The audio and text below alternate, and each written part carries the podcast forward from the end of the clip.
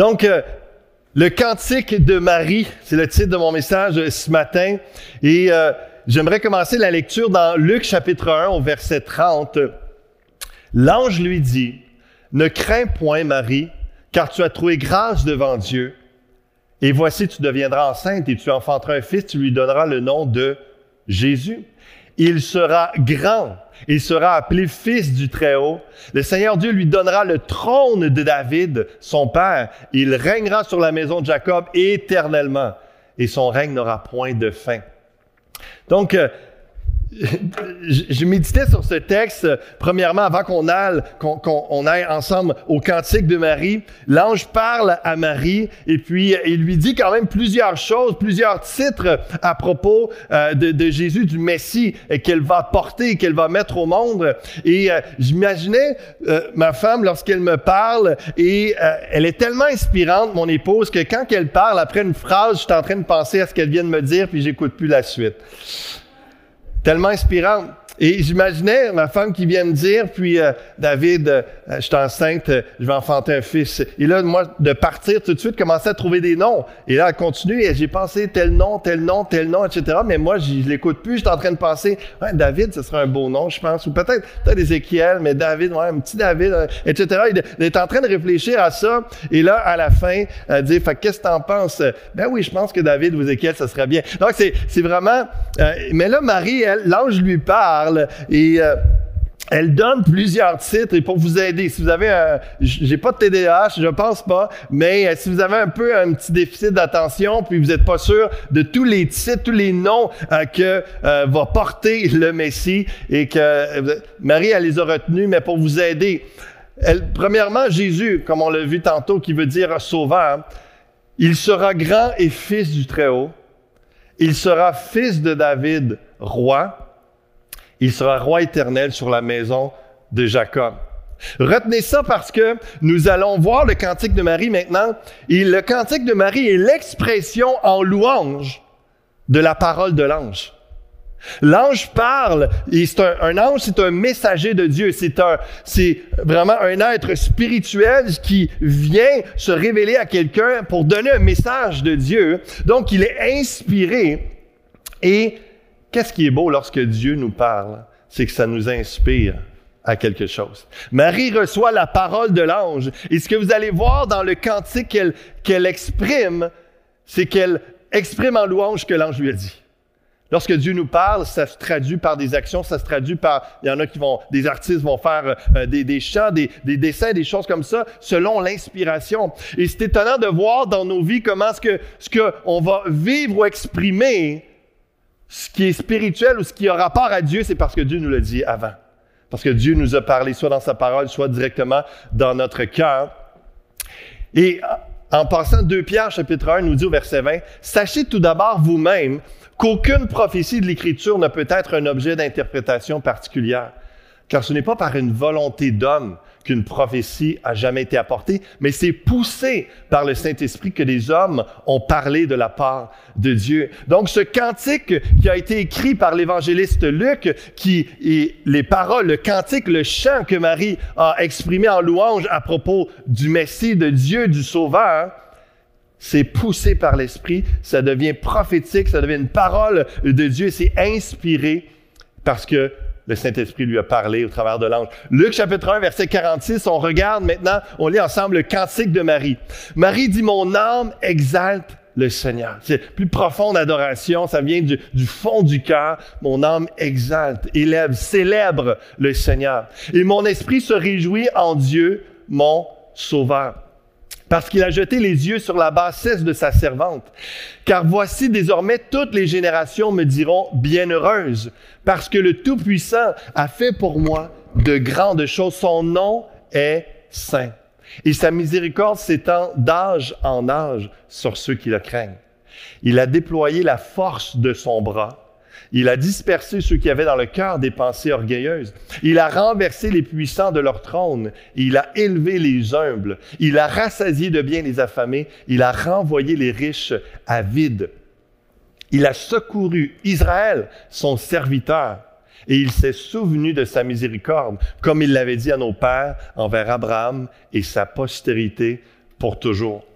C'est un, un, long cantique et je veux vous amener les versets qui, euh, qui est en parallèle avec ce que l'ange lui a dit et vous allez voir ce que je suis en train de vous dire. Le parallèle entre la parole de l'ange et le cantique de Marie. Au verset 31, l'ange dit à Marie, tu lui donneras le nom de Jésus. Au verset 47, Marie, dans son cantique, dit, Mon esprit se réjouit en Dieu, mon sauveur. Vous vous rappelez, Jésus veut dire, Yeshua veut dire le sauveur, qui veut dire le libérateur. Évidemment, Marie et le peuple juif s'attendaient à un libérateur, un sauveur qui allait venir sauver la nation, qui allait venir libérer les Israélites de, de, de l'Empire romain. Mais Jésus est venu, il a mentionné à plusieurs reprises, mon royaume est tellement au-delà de ça. Mon autorité est au-delà de ça. Et donc, le salut, la libération était spirituelle par rapport au péché des Juifs, mais de toutes les nations jusqu'à nous, à Granby aujourd'hui, dans toute la région et dans toute la province de Québec. Jésus est notre sauveur, notre libérateur. À l'âge de 14 ans, lorsque ma sœur m'a parlé du Seigneur et que j'ai réalisé que je pouvais être pardonné de mon orgueil, pardonné euh, de des beuveries que j'avais faites déjà à, mon jeune âge, des insultes à mon frère et toutes les bagarres qu'on a faites ensemble. J'étais un, prétentieux, un fendant et euh, euh, mon frère et moi, combien... C'est drôle parce que mon frère est plus maigre que moi aujourd'hui, mais à l'époque, il était un peu boboule dans l'adolescence et j'en profitais pour taper dessus. On faisait beaucoup de sport et ça finissait toujours par une bagarre. Et donc, euh, et si c'était pas à la maison, c'était au primaire, c'était à l'école, je me battais et il y avait de la violence en moi, tout ça. Et j'ai reconnu à l'âge de 14 ans que j'étais pécheur, que j'avais besoin d'être pardonné. Et Jésus, le Sauveur, est venu me libérer, me sauver de la conséquence de mes péchés. Même si on n'a jamais tué personne, même si on n'a jamais fait de prison, on est tous pécheurs, on a besoin d'un Sauveur. Et c'est ça qui est beau, c'est que Marie enfantait et elle l'exprimait dans son chant. elle, elle, a porté le Sauveur, le libérateur des péchés de toute l'humanité. On peut voir, on peut penser à l'exemple également dans, l'Ancien Testament de, de les Israélites qui étaient en esclavage sous Pharaon parmi les Égyptiens. Et lorsque Dieu les a sauvés, les a libérés d'Égypte pour les emmener en terre promise, ils ont sorti de l'esclavage. Et c'est ce que veut dire Jésus sauveur, libérateur. Il nous sauve de quoi? Il nous sauve de nos péchés. Il nous sauve des conséquences du péché qui est la mort. il nous libère. Il brise nos chaînes. Il nous permet de pouvoir être vus par Dieu comme complètement pur, sans tâche, sans dette envers lui. Tout, acte euh, de dette envers lui est effacé grâce à Jésus parce qu'il nous a sauvés de ça. Il nous a libérés. Et si on, on peut penser à Noël comme Jésus le Sauveur, c'est ça que ça veut dire.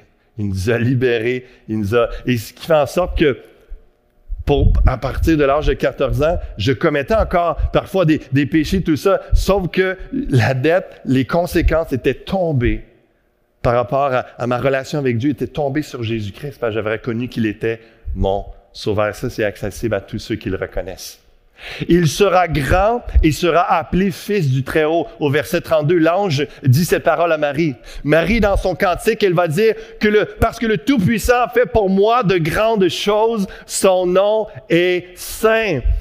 Jésus sera grand, il fait de grandes choses et la première chose que Dieu a fait, premièrement, c'est de, de mettre le, le grand Jésus en elle pour le salut de l'humanité. Donc, alors qu'elle était une simple servante, et puis euh, Dieu l'a regardé dans toute sa... Et Jésus est Dieu en passant. Et donc, c'est, il est venu en elle pour pouvoir euh, ensuite venir sur terre comme un simple homme, mais également comme pleinement Dieu. Et il a fait de grandes choses. Marie voyait que, wow, alors que je, suis personne, il a fait de grandes choses pour moi. Et lorsqu'on place notre foi dans le Seigneur Jésus-Christ, qu'on le reconnaît comme notre Sauveur, à notre tour aussi dans une prière, un cantique, un chant, on peut dire Jésus a fait de grandes choses pour moi. Jésus a fait de grandes choses pour moi et Jésus veut faire de grandes choses pour vous également encore dans tous les domaines, mais particulièrement au niveau de votre relation avec Dieu, de la vie éternelle, vous permet, la plus grande chose qu'il veut faire, c'est de vous sauver des conséquences de, de de la séparation, de la conséquence de vos péchés, la séparation de Dieu pour l'éternité. Parce que le Tout-Puissant a fait pour moi de grandes choses. Son nom est saint. Tout ce que Dieu fait, c'est qu'il est le Dieu très haut. C'est particulier, c'est glorieux, c'est spécial, c'est saint. Ça représente Dieu. Au verset 32, l'ange lui dit, il sera du trône de David, son père, il aura le titre dans les prophéties de l'Ancien Testament, plusieurs des, prophètes, euh, comme on chante dans les cantiques euh, de Noël. Depuis 4000 ans, les prophètes ont annoncé tout ça. C'est, une des prophéties, c'était que le Messie, le Sauveur, le libérateur des, péchés du peuple, allait être le fils de David, allait être dans la lignée de David, le roi. Et avant qu'on parte du verset 52, je veux continuer à, vous faire réaliser, David était le plus grand roi, a été le plus grand roi d'Israël. Il était l'homme selon le cœur de Dieu, malgré qu'il était faillible, il c'était celui qui a remporté de nombreuses victoires et qui a élevé euh, le, peuple d'Israël à, un règne de, de gloire et de victoire et tout ça. Et il a reçu la promesse que son, trône allait être éternel. Pourquoi? Parce que Dieu avait en pensé dans la postérité euh, du roi David, il allait un jour avoir son fils Jésus-Christ venir et qu'il allait, il allait être pas juste le plus grand roi d'Israël, le roi des rois le roi des rois. Et c'est pour ça que dans l'inspiration que Marie reçoit, dans son cantique au verset 52, et il dit, elle dit, il a renversé les puissants de leur trône et il a élevé les humbles. Devant Jésus-Christ, le roi des rois, le fils de David, il n'y a personne qui peut tenir devant lui. Tout le monde doit se soumettre. Et la bonne nouvelle de savoir que Jésus est le roi des rois, c'est que lorsqu'on est humble, il nous élève. Lorsqu'on reconnaît que Jésus est roi, qu'il règne sur nos vies et qu'on se soumet à lui, il nous bénit et on reçoit la vie éternelle et on est vraiment dans la, la protection du roi, on est dans la provision du roi. La mauvaise nouvelle de savoir que Jésus est roi des rois, c'est que si on est un orgueilleux, si par nos richesses, par nos titres humains, terrestres, avec la gloire des hommes, on se, dit non, non, il y aura personne qui va s'asseoir sur mon trône, c'est moi qui gère ma vie, etc. Jésus va nous abaisser. L'orgueil ne peut pas tenir. Des fois, on pense, comme je disais tantôt, ah, il n'y a pas, pas, j'ai pas fait tellement de choses de mal, quelqu'un peut penser à ça, mais juste l'orgueil, tout le monde, tout le monde est orgueilleux. Et l'orgueil est un des plus grands péchés parce que c'est de placer l'homme, c'est de placer notre, notre moi, notre personne sur le tronc, le centre, c'est nous qui régnons euh, sur notre vie. Je vais décider ce que j'ai à décider, c'est moi qui, dirige ma vie. Alors que Jésus dit non, il y il y a juste un roi, Jésus-Christ qui est le roi de tout l'univers. Et pourquoi il renverse les puissants et leur trône, c'est que oui, les, gouvernements, les rois vont, gérer, diriger la terre comme ils ont à, à, gérer, diriger. Mais Jésus règne nos cœurs et nos âmes pour l'éternité. Et c'est pour ça qu'il y a une parole à dire, il y a un mot, il y a une autorité sur nos vies de tous les jours. Et il s'attend à ça qu'on se soumette à lui, parce qu'il est le roi des rois, le roi des cœurs, il est le roi éternel.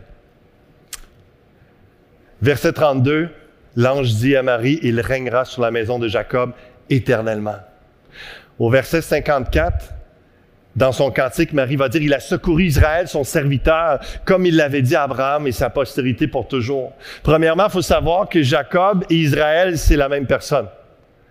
Jacob, son nom veut dire trompeur, veut dire usurpateur. C'est un homme qui a menti qui a volé dans sa vie, euh, qui a trompé toute sa vie euh, jusqu'à temps qu'il rencontre Dieu d'une façon particulière. C'est un homme qui était prêt à, vraiment jouer du coude et à tout faire pour voler le, droit d'aînesse, voler la bénédiction euh, et mentir à son père pour avoir la bénédiction, pour avoir plus.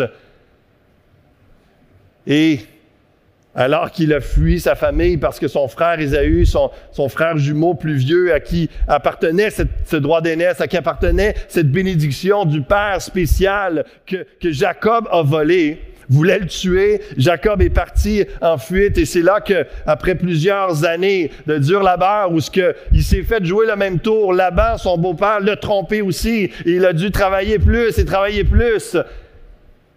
Et un jour, Dieu l'a rencontré. Et puis, il lui a dit, je vais t'appeler Israël. Et Israël représente la promesse, le renouvellement, le rappel de la promesse, parce que Jacob, son père, c'était Isaac, mais son grand-père, c'était Abraham. Dans la Bible, régulièrement, on a l'expression le Dieu d'Abraham, d'Isaac et de Jacob. Et, comprenez, pour vous qui connaissez pas beaucoup peut-être la Bible en ligne ou qui euh, Suivez-moi jusqu'à la fin parce que ça vous rejoint là où vous êtes, à Granby ou peu importe la ville du Québec que vous êtes ou en francophonie. Ça te rejoint toi et ça te parle à toi en 2020 et dans les années à venir dans ta vie de tous les jours. Ça a tout à fait un rapport avec toi, ce que je suis en train d'expliquer ce matin. L'ange dit, il régnera sur la maison de Jacob éternellement. Et dans le cantique, il parle de secourir Israël. Comment Dieu, dans sa grâce, nous prend alors que nous sommes des Jacob et que nous sommes imparfaits et que dans notre ancienne vie sans Dieu, nous étions menteurs, voleurs, nous étions trompeurs, nous cherchions à à, piler sur les autres peut-être, à, essayer de, de, toujours obtenir plus euh, de richesses, de bénédictions pour nous-mêmes, à se mettre en premier. Mais lorsque Jésus est venu nous rencontrer, lorsqu'on est devenu enfant de Dieu, lorsqu'on a reconnu qu'on avait besoin de Dieu, qu'on était pécheur, il y a eu cette transformation, le Saint-Esprit qui est venu et on est entré dans cette nouvelle destinée, dans ce nouveau nom, dans cette nouvelle réalité, Israël, que Dieu nous donne. Et lorsqu'on dit le peuple d'Israël, c'est le peuple de Jacob, c'est la lignée. Dieu avait dit à Abraham, je vais te bénir et toute ta descendance sera bénie et tu vas être multiplié. Et c'est pour ça que dans le Nouveau Testament, ça parle que lorsqu'on place notre foi en Jésus-Christ, on entre dans la promesse de bénédiction et de multiplication que Dieu avait donnée à Abraham il y a plusieurs siècles. Et aujourd'hui, nous pouvons être bénis en Jésus-Christ, être des fils d'Abraham dans la lignée, dans cette bénédiction qui a été promise, qui a été renouvelée à Jacob, dans cette nouvelle identité, nouvelle destinée pour accomplir la promesse de Dieu. C'est Dieu qui accomplit toutes ces choses dans sa grâce. Et nous pouvons avoir une nouvelle destinée comme Jacob a eu cette nouvelle destinée en Israël pour continuer à accomplir la promesse et être béni pour toujours. Je ne sais pas si vous réalisez, mais souvent ce qu'on, se donne et ce qu'on va se donner à Noël, ça va durer un temps. Il y a des gadgets que les, on va donner aux enfants, ça va durer une journée. Hein, ça, va briser, ça va, il y a des, choses qui, arrivent, des défectuosités. Les cadeaux que Dieu donne, ça dure pour l'éternité. C'est toute la différence. Imaginez, peu importe qui nous étions avant, qui vous étiez avant la maison, Dieu vous donne en Jésus-Christ une nouvelle identité, une nouvelle destinée. Et ça, c'est tellement beau. Et c'est pour l'éternité. On devient fils de Dieu pour l'éternité par notre foi en Jésus-Christ. J'espère que ça fait du sens. J'espère que vous avez pu recoller tous les morceaux, euh, saisir que le Saint-Esprit vous parle parce que par votre foi en Jésus-Christ, vous pouvez devenir fils et filles de Dieu pour l'éternité et chérir ce, trésor et, et ce cadeau pour toute votre vie. Donc, en résumé, Jésus est sauveur, il est roi éternel, fils de Dieu, et comme on est dans la période de Noël, on se fait des cadeaux, on, pense euh, en termes de cadeaux. Les mages, en passant, sont venus donner des cadeaux à Jésus. Donc, euh, c'est pas juste une question de marketing, de, commerce et de faire de l'argent. Il y a aussi, lorsqu'on on, veut exprimer la générosité, et je vais vous parler souvent de, dans quelques instants, comment faire des cadeaux à Dieu aussi, au Seigneur. Parce que des fois, on l'oublie à Noël. C'est sa fête. On donne des cadeaux à tout le monde, on en reçoit, mais lui, il n'y a pas grand-chose. On va parler de ça dans quelques instants. Mais je vais vous parler tout d'abord des cadeaux que Jésus vous a fait. Et peut-être si vous le recevez, vous le reconnaissez aujourd'hui, mais ça sera, il vous fait ces cadeaux aujourd'hui. Comme sauveur, il vous donne le pardon, la libération de tout esclavage du péché. Il peut vous donner la purification de tout le mal que vous avez fait, même jusqu'au dernier souffle. C'est bon pour... Non, quel cadeau qui, qui est bon pour avant, pendant, puis jusqu'à ton dernier souffle? C'est quelque chose, puis ça va être bon pour l'éternité. La grâce de Dieu nous fait en sorte qu'on peut être blanc comme neige aux yeux de Dieu à cause de lui, pas à cause qu'on méritait quoi que ce soit. Marie, en passant, ne méritait pas la grâce. C'était une jeune femme pieuse, c'était une jeune femme qui était vierge, qui euh, cherchait Dieu, mais elle ne méritait pas d'être la femme parmi toutes les femmes qui allait porter le Messie. Mais Dieu l'a choisi parce qu'il l'aimait, parce que c'est un Dieu de grâce. Il aurait pu choisir une autre personne, il a choisi elle, et c'est la même chose. La grâce du pardon, c'est pas parce qu'on le mérite, c'est parce que Dieu aime être généreux, aime donner, aime manifester sa grâce imméritée. Comme roi éternel, Jésus est le seul qui peut nous faire cadeau de la vie éternelle.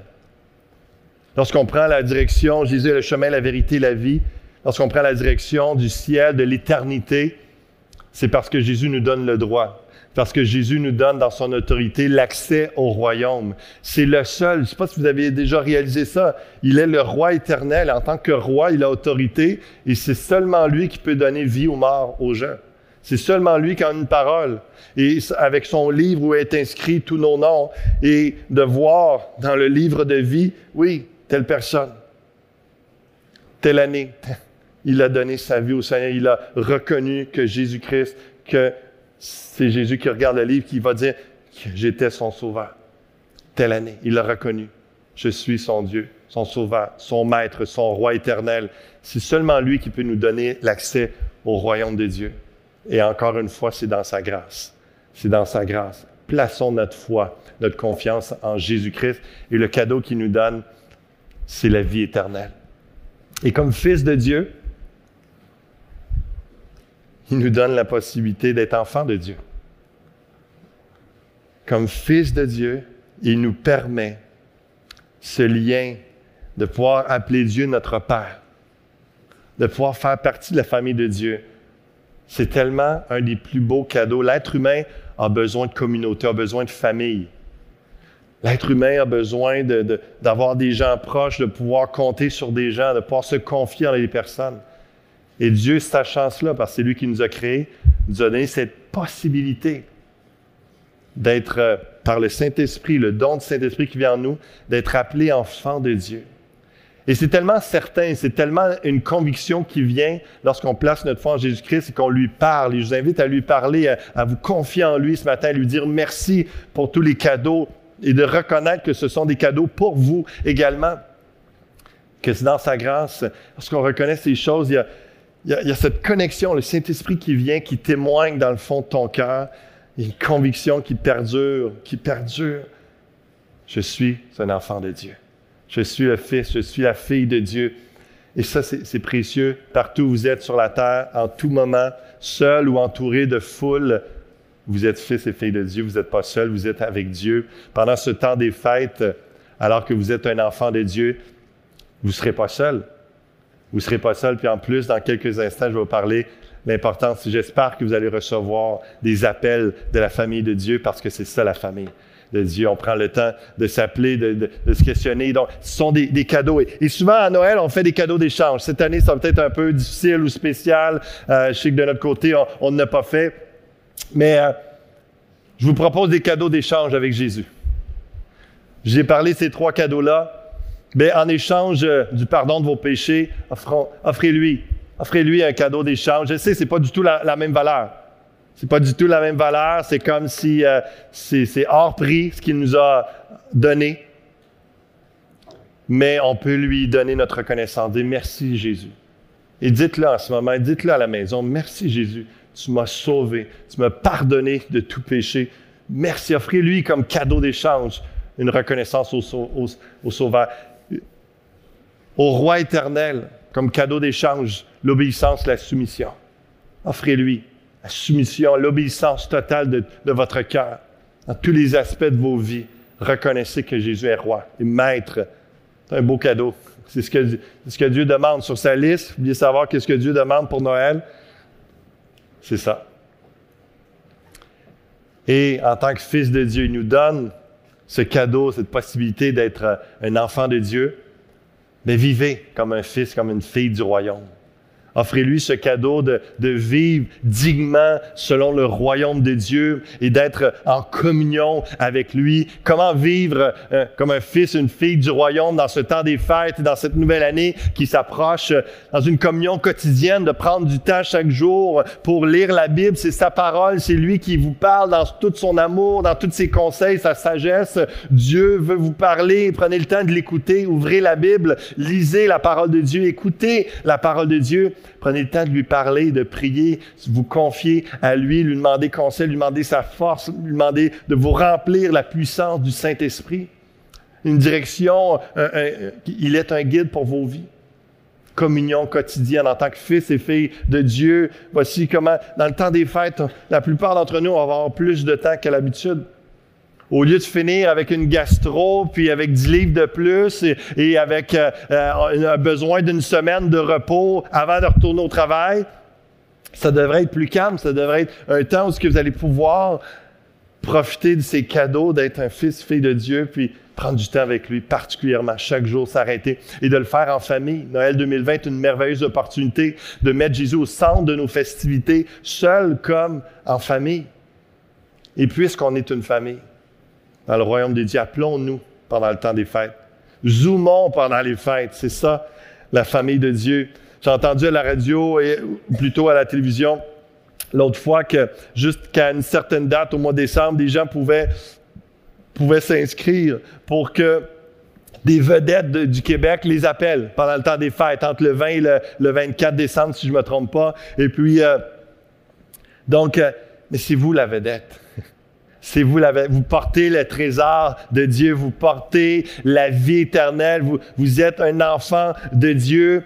Osez prendre peut-être cinq personnes dans votre entourage, puis appeler des gens de l'Église pour demander comment ça va, leur souhaiter joyeux Noël, souhaiter la bonne année, prendre quelques minutes pour parler avec eux, prier avec eux, vraiment de, de, vous informer euh, comment ils vont, de vous appeler pour ceux qui, qui peuvent même euh, faire des Zooms. Je sais qu'il va y avoir quelques rencontres de prière aussi par Zoom. Euh, les, les, bâtiments vont être fermés pendant le temps des fêtes, mais il y a encore les possibilités de, de, de Zoom. Prenez le temps.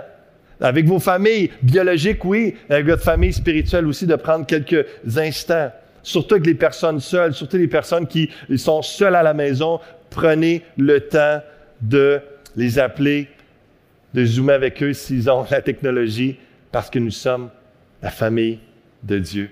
J'aimerais prier avec vous en, en conclusion pour qu'on puisse célébrer Jésus le Sauveur, le Roi éternel, le Fils de Dieu. Et encore une fois, je vous rappelle, vous savez, vous avez été touché par le message, si vous avez des questions, vous voulez qu'on vous aide dans votre cheminement de foi, si vous voulez faire de Jésus-Christ votre sauveur, écrivez-nous à info à commercialéglisefusion.com. Ça va nous faire tellement plaisir de faire le suivi avec vous. Et qui vous soyez, que vous connaissiez le Seigneur depuis quelques minutes ou depuis 40, 50 ans, célébrez Jésus-Christ.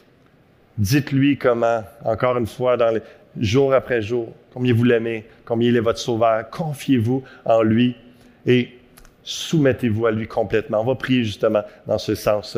Lui courbez vos têtes quelques instants. Seigneur, tu vois les cœurs de tous ceux qui entendent la parole en ce moment même. Tu connais leur situation, tu connais leur expérience leur connaissance de toi ou leur ignorance. Tu connais leur péché passé et présent et même futur. Tu connais leur vie dans tous les aspects. Il n'y a aucune ombre, il n'y a aucune partie cachée pour toi. Tu connais toutes choses et pourtant tu nous aimes. Pourtant, tu, tu as accepté, Jésus, de mourir sur la croix pour payer la dette de tous nos péchés pour dire au Père, c'est réglé une fois pour toutes. Toute l'humanité qui place la foi en Jésus-Christ, tu peux leur pardonner, tu peux les accepter. J'ai payé pour eux, tu peux faire d'eux tes fils et tes filles. Merci Jésus. Merci Père pour ton amour, ta grâce envers nous. Merci pour le pardon de tous nos péchés. Comme le psalmiste le dit, renouvelle en nous la joie de notre salut. Pendant ce temps des fêtes, alors que, que l'ennui, l'apitoiement, les frustrations, les murmures et le chiolage va rien servir, ne portera pas de, de bons fruits. Seigneur Dieu, que plutôt tu trouves de la reconnaissance, de la louange, des temps de communion intime avec toi, Seigneur, jour après jour. Renouvelle nos familles, renouvelle nos couples, renouvelle nos vies. Amène la louange dans nos cœurs, dans nos bouches continuellement. Jésus, tu es notre sauveur. Jésus, tu es notre roi. Que nos vies te soient complètement soumises. Que nos festivités te soient soumises. Que tous les aspects de nos cœurs, de nos pensées, soient sous le règne de Jésus-Christ. Ton règne de paix, de justice, d'amour, de joie. Alléluia. Et encore une fois, Jésus, aide-nous, par la puissance de ton Saint-Esprit, à vivre comme des enfants de Dieu, à prendre soin les uns des autres, à manifester des gestes de générosité de toutes sortes de façons pendant ce temps des fêtes et tout au long de l'année prochaine. Guide-nous et merci parce que par la foi en Jésus-Christ, nous pouvons être appelés fils et filles de Dieu, bénis comme Abraham pour l'éternité. Alléluia. Tu nous as donné la, vie, tu nous as donné la bénédiction au lieu de la mort et de la malédiction. Merci, merci Jésus. Que ton nom soit élevé et glorifié. Bénis cette Église fusion. Et sois dans ta, dans ta paix, dans ton amour, dans ta bénédiction, en cette fin d'année, dans ce début d'année. Merci pour tout, Seigneur. Amen. Et Amen. Je souhaite encore une fois un joyeux Noël. Que Dieu puisse euh, vous accorder toutes ces grâces et euh, prenez le temps aujourd'hui ou dans les prochains jours de regarder euh, les, cadeaux qu'on vous a donnés, la vidéo sur la clé USB et n'hésitez pas à nous écrire si vous n'avez pas reçu les cadeaux. On vous aime, passez une belle semaine et à bientôt.